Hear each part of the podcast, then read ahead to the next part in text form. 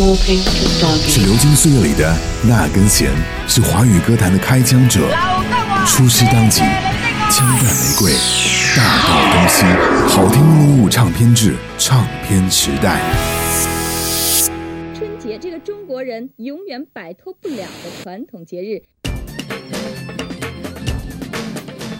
无能的力量是中国摇滚第一人崔健于一九九八年发行的个人第四张专辑。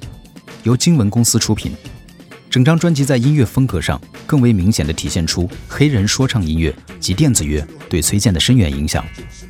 无能的力量、九十年代、时代的晚上、春节等歌曲透露出崔健浓重的世纪末情节。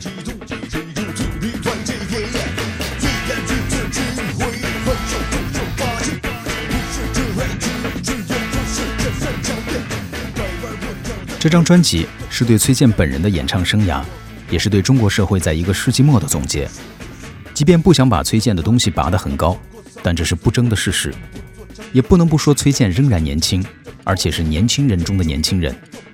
有很多人在年轻的时候就已经老了，这对于他们而言是个悲剧。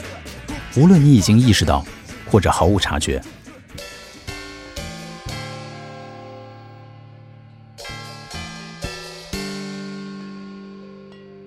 崔健的每一张新专辑，都能给我们带来不尽相同的类似感受。崔健九六年在西安的一场摇滚音乐会上，其中有一部分就已经是这张专辑中几首歌曲的雏形了。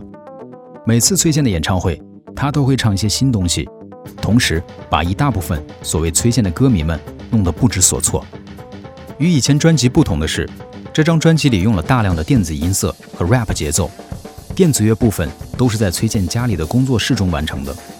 也许是崔健第一次玩电子乐，驾驭太多的想法，因而加的零碎过多，而不能使之很好的与真乐器协调起来。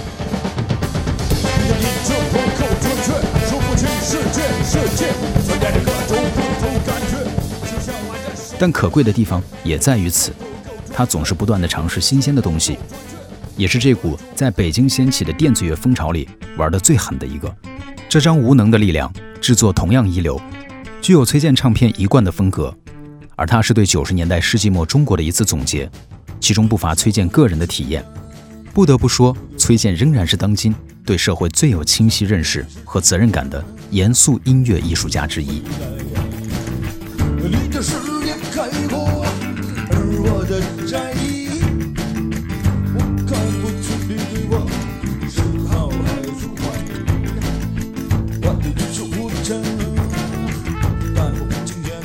time.